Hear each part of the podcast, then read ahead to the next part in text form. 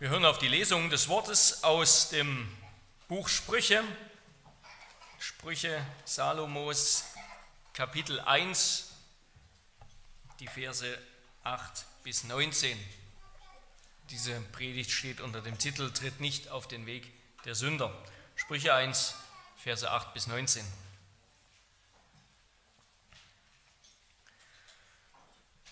Höre, mein Sohn, auf die Erziehung deines Vaters und verwirf nicht die Lehre deiner Mutter. Denn sie sind ein schöner Kranz für dein Haupt und ein Schmuck um deinen Hals. Mein Sohn, wenn dich Sünder überreden wollen, so willige nicht ein.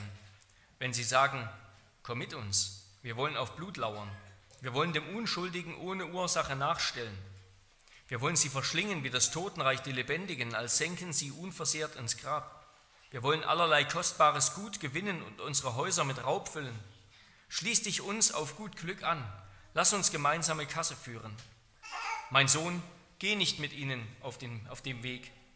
Halte deinen Fuß zurück von ihrem Pfad. Denn ihre Füße laufen zum Bösen und eilen, um Blut zu vergießen.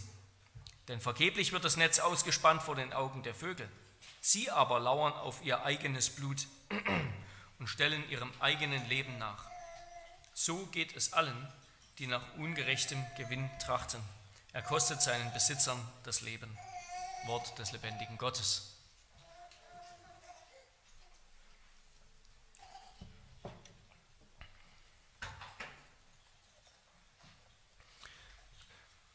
Wenn die Kinder etwas malen wollen beim Zuhören, dann können sie gleich das malen, was in diesem ersten Vers steht, Sprüche 1, Vers 8, höre mein Sohn oder meine Tochter auf die Erziehung deines Vaters verwirf nicht die Lehre deiner Mutter.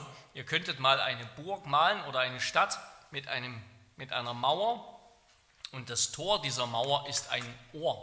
Ja, ist ein großes Ohr, dadurch kommt man in die Stadt. Genauso ist es nämlich auch mit unserem Leben. Durch das Wort, durch die Worte unserer Eltern und das Wort Gottes kommt, kommt man hinein in euer Leben, in unser Herz. So kommt Gott durch sein Wort gelangt Gott durch sein Wort in uns und auch unsere Eltern. Genau, also könnt ihr eine Burg malen mit einer Mauer und einem Ohr als Tor. Ja, diese Predigt steht unter dem Titel Tritt nicht auf den Weg der Sünder. Wir wollen über diesen Text nachdenken unter drei Punkten. Erstens Einleitung, zwei Erziehungsmodelle. Zweitens Hörer auf Vater und Mutter. Und drittens Tritt nicht auf den Weg der Sünder. Erstens also eine Einleitung über zwei Erziehungsmodelle. Laut dem Familientherapeuten Jesper Juhl, ist ein, denke ich, halbwegs bekannter ja, Pädagoge, Therapeut, Familientherapeut, dessen Bücher doch hohe Auflagen erzielen und der, denke ich, relativ bekannt ist, ähm, nicht mehr zur sogenannten anti-autoritären Erziehung gehört, sondern eigentlich auf das, was dann darauf folgt. Also muss man immer im Hinterkopf behalten bei dem, was man gleich hört. Ähm, Laut, also, und ich denke, der steht so ganz zentral und stellvertretend für viele, vieles andere, was heute an Familientherapie und an Erziehung und Pädagogik, Erziehungsratschlägen gegeben wird. Also ja, laut diesem Herrn Juhl, ein Däne, sind Kinder von Anfang an, von Geburt an nicht nur gut, sondern auch mit allen sozialen und menschlichen Eigenschaften ausgestattet. Diese brauchen nicht mehr angelegt werden, sondern sie brauchen nur noch entwickelt werden. Kinder brauchen demnach keine Erziehung im klassischen Sinn. Er will nicht von Erziehung reden, sondern von Beziehung. Kinder brauchen keine Erziehung, sondern Beziehung. Er sagt die Gegenwart von Erwachsenen, die sich menschlich und sozial verhalten. Das, das ist es, was Kinder brauchen. Und die damit den Kindern den Freiraum geben, sich selbst zu entwickeln. Eltern gleichen dann, um es etwas spitz zu formulieren, eher durchgängig anwesenden Betreuern, die Kindern dabei helfen sollen, ihre im Großen und Ganzen fehlerfreie, grundsätzlich gutwillige, kooperationsbereite Persönlichkeit zu entfalten. Eltern stehen nicht über ihren Kindern als Autoritätspersonen, sondern beide Parteien begegnen sich auf Augenhöhe. Kinder sind gleichwürdige Partner ihrer Eltern. Und so sollen Eltern sie behandeln. Zwar tragen Eltern die Verantwortung bzw. leiten, aber doch nur, indem sie sich sozusagen durchgängig am Kind orientieren und am Willen des Kindes. Die Selbstbestimmung der Kinder darf unter keinen Umständen verletzt werden, auch wenn ein Kind erst zwei bis drei Jahre alt ist. Es sind laut, diesem, laut dieser Pädagogik in erster Linie die Eltern, die Konflikte hervorrufen, und zwar eben dadurch, dass sie die Selbstbestimmung ihres Kindes unterdrücken, dass sie unfähig sind, störendes Verhalten der Kinder als eine gut gemeinte Botschaft zu lesen. Und auch sind es zuerst einmal die Eltern, die Grenzen benötigen, die Grenzen akzeptieren müssen, bevor sie den Kindern in gegenseitiger Absprache Grenzen setzen dürfen. Ungehorsam entsteht erst durch die unnötige, altbackene Forderung nach Gehorsam. Ja, und Eltern dürfen weder Gehorsam noch andere Vorstellungen vom Kind verlangen. Das würde sie ja über die Kinder erheben und das gilt als falsch. Dialog und Kooperation sind von Anfang an der Weg die Methode. Und fast gegen den Willen oder fast jede gegen den Willen der Kinder verhängte Freiheitsbeschränkung, Freiheitseinschränkung, erst recht jegliche körperliche Bestrafung wird als Gewalt gewertet. Es sind nach diesem Erziehungsmodell vor allem die, kind, die Eltern, die lernen müssen, sich auf die Kinder auszurichten und wozu ihnen eben gerade die Kinder die Gelegenheit geben. Zwar ist an diesem Denken die, die individuelle Wahrnehmung eines Kindes, eines jeden Kindes mit seinen eigenen Charakterstärken und Schwächen wertvoll, aber es entsteht doch der Eindruck, dass hier de facto die Kinder die Familie leiten und sozusagen auf dem Thron sitzen. Erziehung könne demnach nur gelingen, wenn Eltern sich zuerst den Kindern anpassen und lernen, auf sie zu hören. Und Kinder werden in diesem Denken als hypersensibel betrachtet ihre Reaktionen von Trotz und Widerwillen als gut gemeinter Hinweis auf bisweilen tief in der Psyche und der Geschichte ihrer Eltern verborgene Probleme gelesen. Ja, wenn Kinder also störrisch sind oder so, dann weisen sie auf Probleme der Eltern hin. Eltern müssen sich ihren Kindern anpassen. Und diese Pädagogik, die eben, denke ich, durchaus das ist, wonach heute sehr viele Eltern versuchen zu gehen und dann wieder Frieden in ihren chaotischen Familien herzustellen.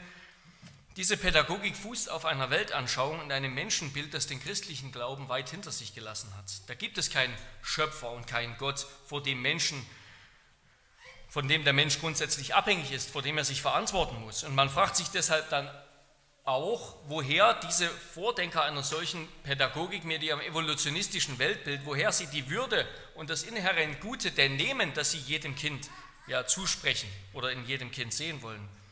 Woher kommt denn die Würde, wenn es keinen Gott und Schöpfer gibt? Diese Pädagogik, die hat nicht nur die Herkunft des Menschen, sondern auch seine Bestimmung, sein Ziel von Gott von seiner Ehre abgekoppelt. Zusammen mit Gott fällt natürlich auch das Konzept des Sündenfalls und der Sünde weg. Ja, der Mensch ist grundsätzlich gut. Er benötigt nur den Freiraum zur Selbstentfaltung und vielleicht eine helfende Hand, aber bloß nicht zu viel Input. Denn das Gute liegt ja in jedem Menschen selbst. Und was von außen kommt, außer es ist Applaus, verfälscht die Integrität, die Reinheit des Individuums. In Klammern, dieses Denken steckt natürlich hinter sehr vielem, äh, hinter sehr viel, vieler Ideologie, die wir heute, der wir heute zu tun haben.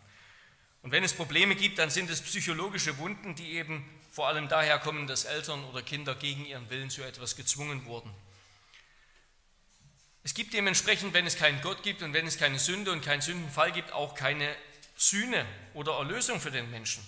Christus braucht er nicht und den Willen und die Fähigkeit zu vergeben müssen Eltern schon aus sich selbst schöpfen und Kinder.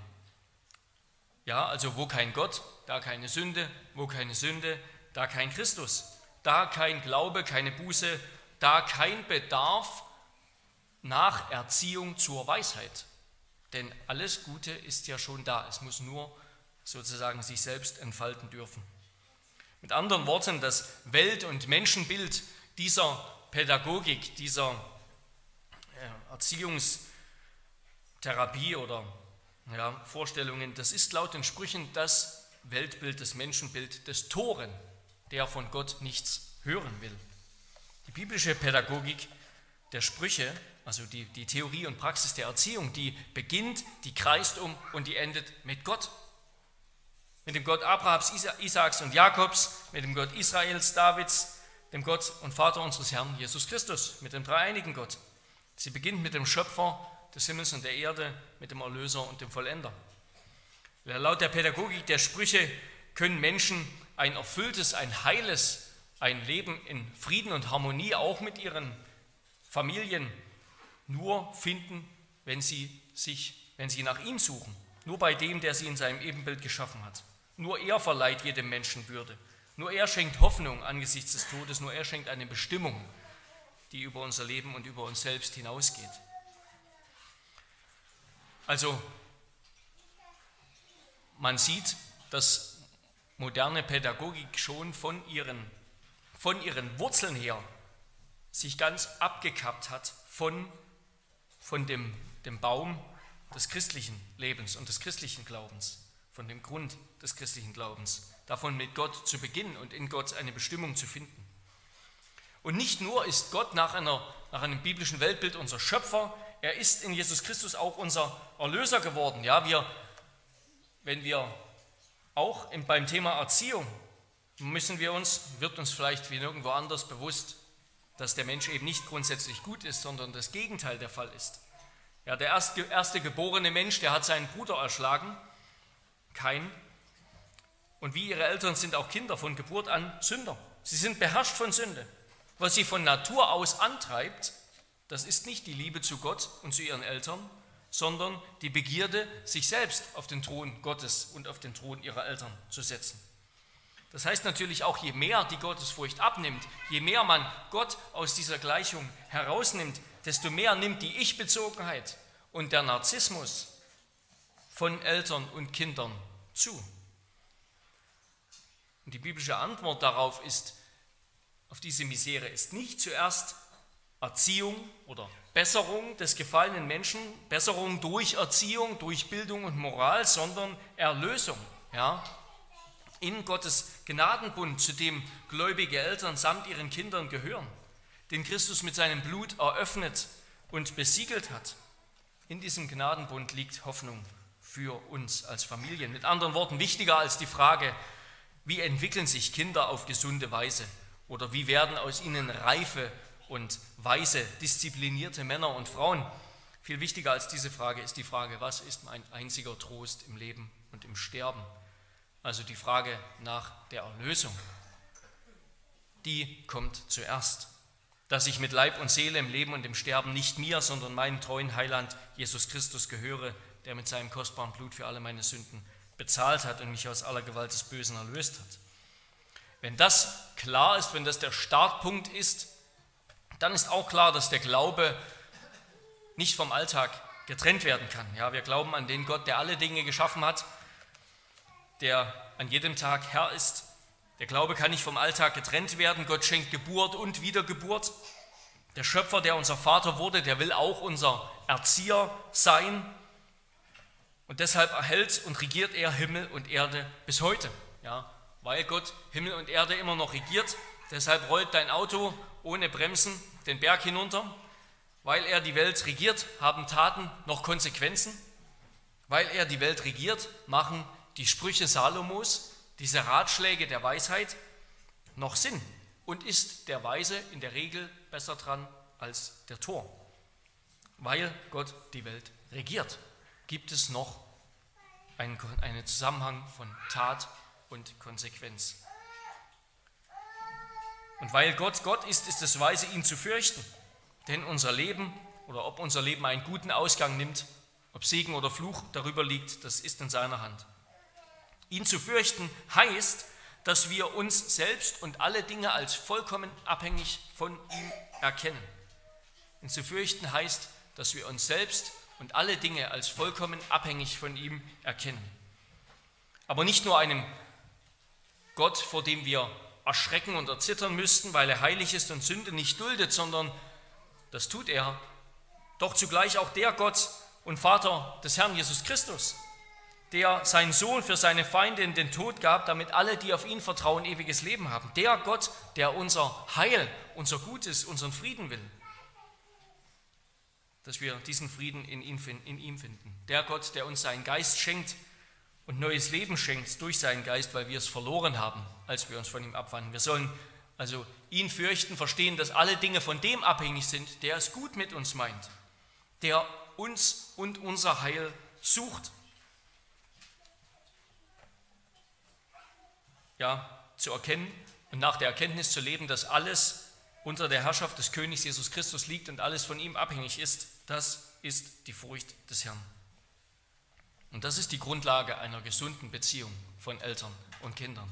Dass Eltern, Eltern und Kinder den Herrn fürchten und wissen, alles kommt von ihm und alles ist von ihm abhängig und wir leben allein durch ihn. Von da aus kann man eine gesunde Pädagogik und Erziehung entwickeln und finden. Damit kommen wir zu unserem zweiten Punkt. Höre auf Vater und Mutter. Wie erfahren wir von Gott? Ja, bis auf wenige Ausnahmen durch Hören. Der Glaube kommt aus dem Hören seines Wortes und Gott wählt eigentlich in der Regel, hat er sich ausgesucht, den Weg des Wortes, den Weg des Hörens zu unserem Herzen. Biblische Pädagogik beginnt mit dem Hören. Höre, mein Sohn, auf die Erziehung deines Vaters und verwirf nicht die Lehre deiner Mutter, denn sie ist ein schöner Kranz für dein Haupt und ein Schmuck um deinen Hals. Dazu drei Gedanken. Erstens, weil Gott die Eltern über die Kinder gesetzt hat, was wir mit dem fünften Gebot oder im fünften Gebot haben, ihre Vater und Mutter, weil Gott die Eltern über die Kinder gesetzt hat, sollen Kinder auf Vater und Mutter hören, um ihnen zu gehorchen. Weil Gott die Eltern über die Kinder gesetzt hat, sollen Kinder ihren Eltern auf ihre Eltern hören, um ihnen zu gehorchen. Ja, es ist nicht nur das Recht von Eltern zu verlangen, dass ihre Kinder hören und gehorchen, und das müssen sie auch nicht immer unbedingt erst begründen. Es ist auch gut und heilsam für die Kinder. Aber Eltern stehen nicht als Personen an sich über ihren Kindern. Ja, vor Gott sind Eltern und Kinder gleich, gleich als Ebenbilder Gottes. Vor Gott ist kein großer Unterschied zwischen Eltern und Kindern, zwischen Großen und Kleinen. Ja, uns kommt der Unterschied zwischen Groß und Klein riesig vor. Kinder, die noch nicht selbstständig sind, die noch nicht viel verstehen. Vor Gott ist dieser Unterschied minimal. Vor ihm sind auch die Großen schwach, hilflos und unwissend. Höheres Alter bringt uns ihm nicht an sich näher. Eltern stehen nicht als Personen über ihren Kindern, sondern Elternschaft ist ein Amt. Ja?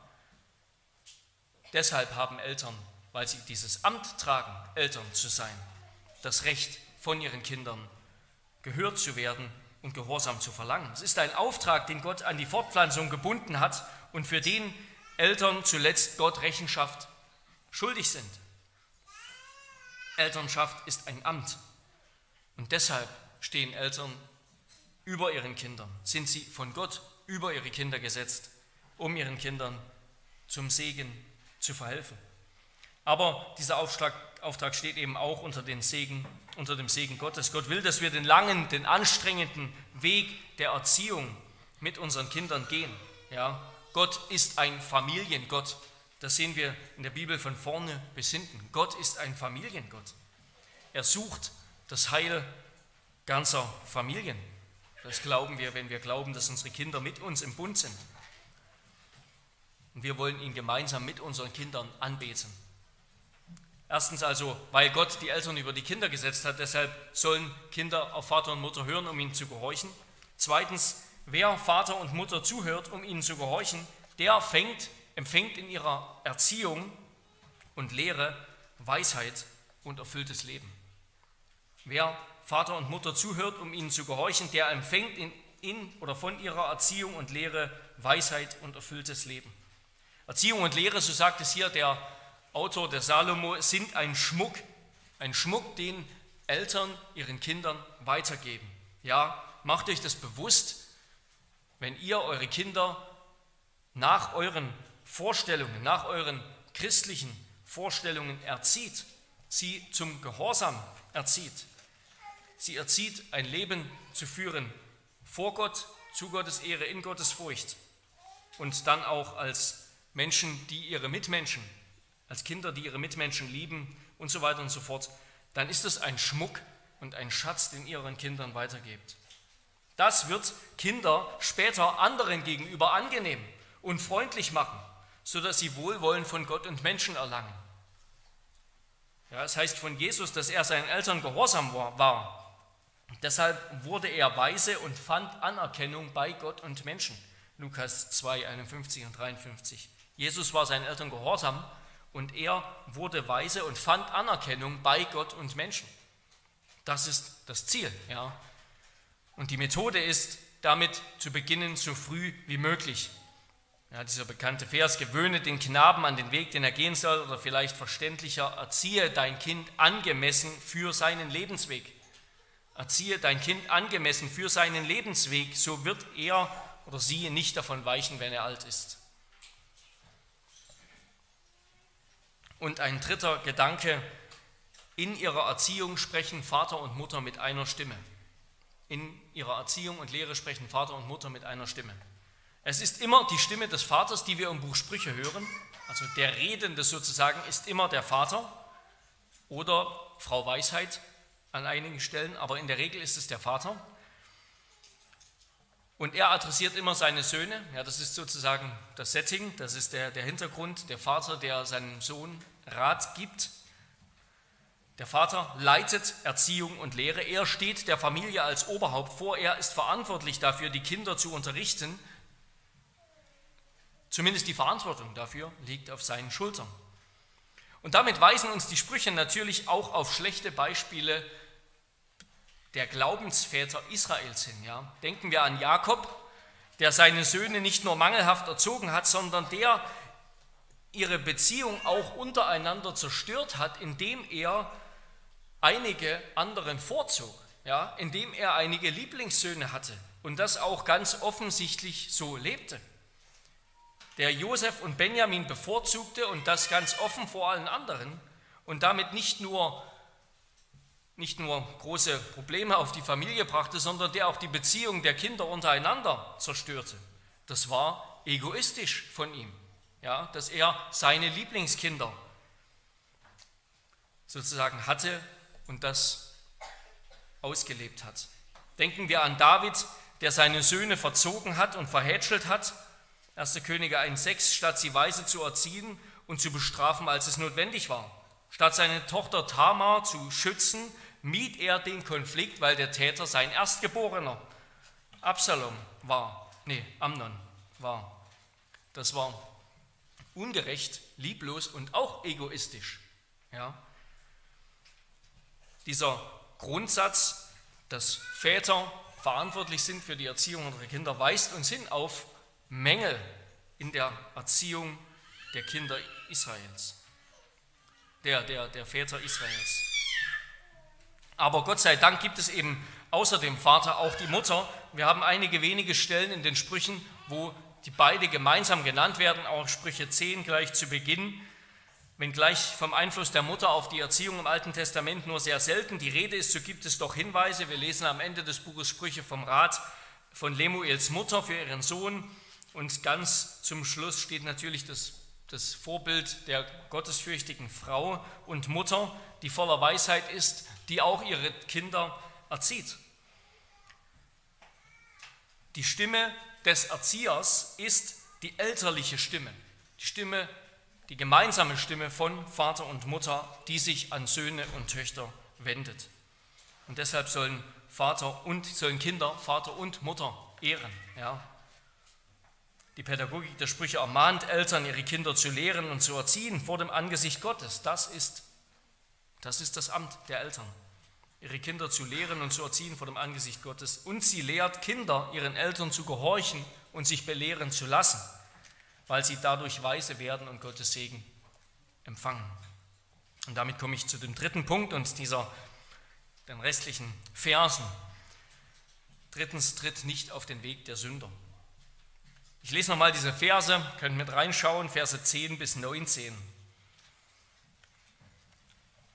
Mein Sohn, wenn dich Sünder überreden wollen, so willige nicht ein, und wenn sie sagen, komm mit uns, Wir wollen auf Blut lauern, wir wollen dem Unschuldigen ohne Ursache nachstellen. Wir wollen sie verschlingen, wie das Totenreich die Lebendigen, als senken sie unversehrt ins Grab. Wir wollen allerlei kostbares Gut gewinnen und unsere Häuser mit Raub füllen. Schließ dich uns an auf gut Glück, lass uns gemeinsame Kasse führen. Mein Sohn, geh nicht mit auf ihren Weg, geh nicht mit ihnen auf dem Weg, halte deinen Fuß zurück von ihrem Pfad, denn ihre Füße laufen zum Bösen und eilen, um Blut zu vergießen. Denn vergeblich wird das Netz ausgespannt vor den Augen aller Vögel, aber sie lauern auf ihr eigenes Blut und stellen ihrem eigenen Leben nach. So geht es allen, die nach ungerechtem Gewinn trachten. Er kostet seinen Besitzern das Leben. Die erste Lektion des Vaters an seinen Sohn oder der Eltern an ihren Sohn, an ihre Kinder handelt von einer Warnung vor Götzen, vor den Götzen der Habgier und des Geldes, vor Raub und Betrug als Berufswahl sozusagen. Ja. Das ist eine Warnung vor den Götzen der Habgier und des Geldes, vor Raub und Betrug als Berufswahl. Es ist aber auch eine Warnung vor falschen Freunden, eine Warnung vor Gruppenzwang, vor denen Eltern ihre Kinder warnen sollen. Der Vater warnt seinen Sohn vor Sündern, gemeint sind Menschen, die anderen mit Vorsatz schaden, um sich selbst zu bereichern um selbst Freude und Reichtum daraus zu bekommen. Aber ja, wer redet denn so, wie es heißt in Vers 12 bis 13, komm, wir wollen Unschuldige töten, wir wollen Menschen berauben und so weiter. So redet natürlich niemand, komm, wir wollen jemanden töten, wir wollen jemanden berauben. Es mag vielleicht gewissenlose Menschen geben, die so reden, bewusst, aber es geht hier nicht darum, dass eine Bande mit ihrer Bosheit Werbung macht, sondern darum, dass es diesen Menschen letztendlich egal ist, ob jemand zu Schaden kommt. Hauptsache, sie können sich bereichern. Ja? Menschen, denen es egal ist, was aus anderen wird, ob andere Schaden nehmen. Hauptsache, sie schlagen irgendeinen Gewinn daraus. Lassen uns Gewinn machen, was dabei aus anderen wird, ist uns gleichgültig. Hauptsache, wir können absahnen. Der Sohn wird eingeladen, sich dieser Bande anzuschließen. Und das Angebot, das betrifft sozusagen nicht nur eine Aktion, sondern einen Lebensstil. Da geht es um eine Schicksalsgemeinschaft in Leben und Tod. Es geht darum, dass er gleichen Anteil an der Beute erhält. Dass er nicht nur ein Handlanger ist, sondern jemand, der mit Leib und Leben drin hängt, der mit Verantwortung trägt. Und der Vater warnt seinen Sohn, diesen Lebensweg nicht einzuschlagen. Mein Sohn, geh nicht mit ihnen auf dem Weg, halte deinen Fuß zurück von ihrem Pfad. Wer sich entschließt, ein Leben für die Götter Wohlstand und Geld zu führen, gemeinsam mit gewissenlosen Menschen, der schlägt den Weg des Gottlosen ein, der ins Verderben führt. Letzten Endes ist es das eigene Blut, das man dabei vergießt. Es ist sich das eigene Leben, das man dabei raubt. Das Böse, das fällt zurück auf den, der es verübt hat, und die Habgier, die kostet ihren eigenen Besitzer das Leben. Der Betrüger hat sich am Ende selbst betrogen. Ganz ähnlich warnt Paulus vor Habgier. 1. Timotheusbrief Kapitel 6 Vers 9 Die welche reich werden wollen fallen in Versuchung und Fallstricke und viele törichte und schädliche Begierden welche die Menschen in Untergang und Verderben stürzen. Ja, der Vater sagt, jemand, der so lebt, der ist dümmer als die Vögel. Interessanterweise werden die Vögel im Alten Testament bisweilen als einfältig und dumm ähm, beschrieben. Hosea 7, Vers 11 zum Beispiel. Denn die Vögel, die würden nicht in eine Falle fliegen, die man direkt vor ihren Augen aufstellt. Ja?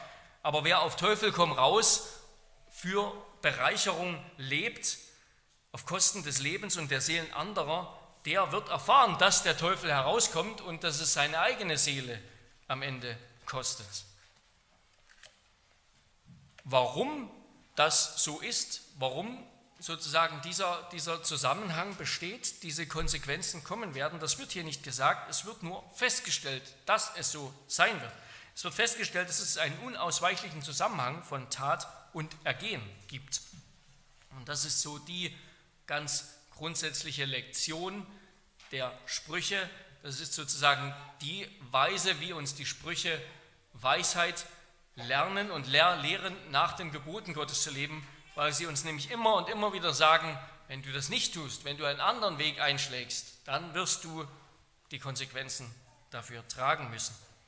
Aber der Gedanke ist nicht, dass jede einzelne Tat automatisch zu einer bestimmten Vergeltung führt, sondern ein bestimmter Lebensstil, ein bestimmter Charakter, der führt zu bestimmten Konsequenzen. Sprüche 9, Vers 12 ist dieses Prinzip beschrieben. Bist du weise, so bist du es dir zu gut.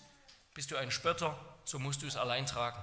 Ja, du wirst die Konsequenzen deines Lebensstils, deines Charakters, den du dir aneignest, angewöhnst, die wirst du tragen. Sei es auf der einen oder auf der anderen Seite. Ein bestimmter Charakter, geformt aus unzähligen Taten, die zu Angewohnheiten werden und schließlich einen Charakter formen, der führt zu bestimmten Konsequenzen. Der Tor lebt so, dass sein Leben insgesamt unglücklich ist. Dabei muss sein Unglück eben nicht die Folge einer bestimmten konkreten Übertretung sein.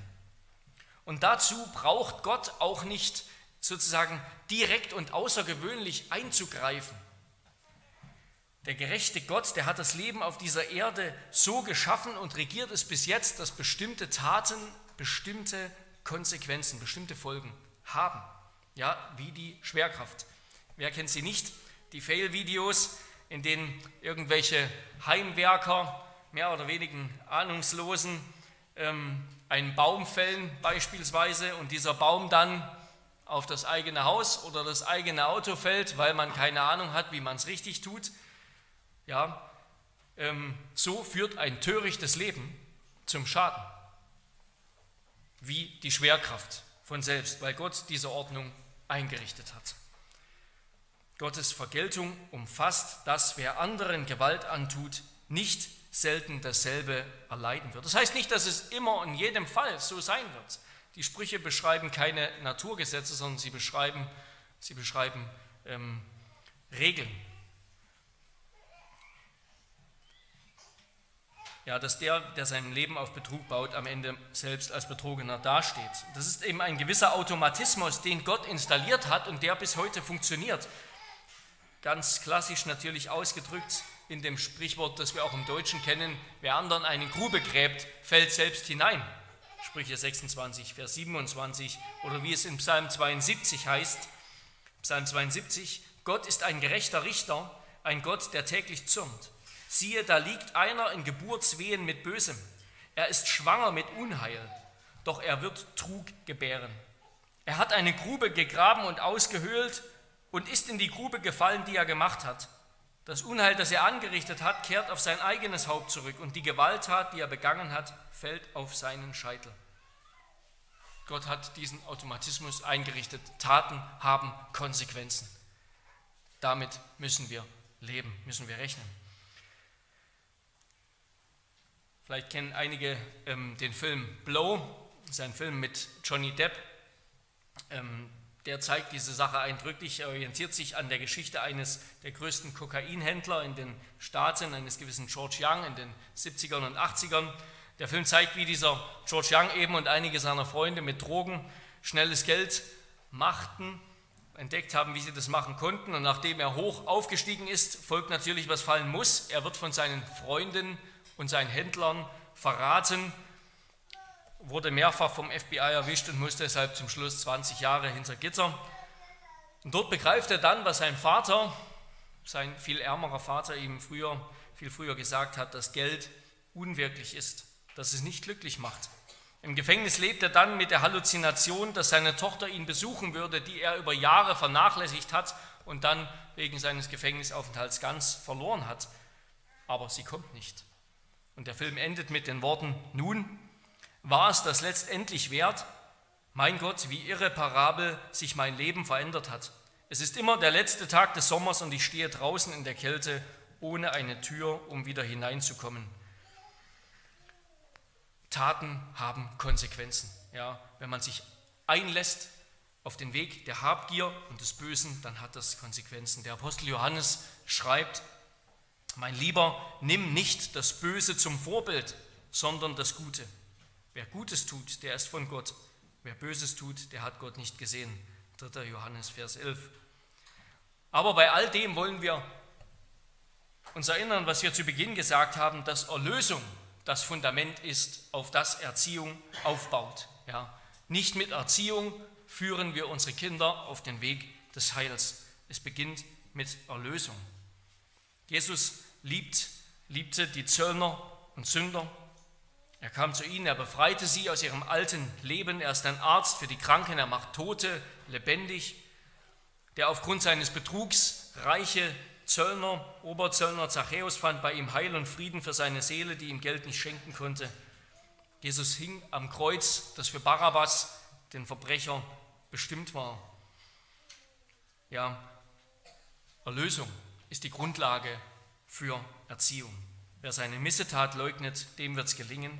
Wer sie aber bekennt, dem wird es nicht gelingen. Wer sie aber bekennt und lässt, der wird Barmherzigkeit erlangen. Amen. Lasst uns beten.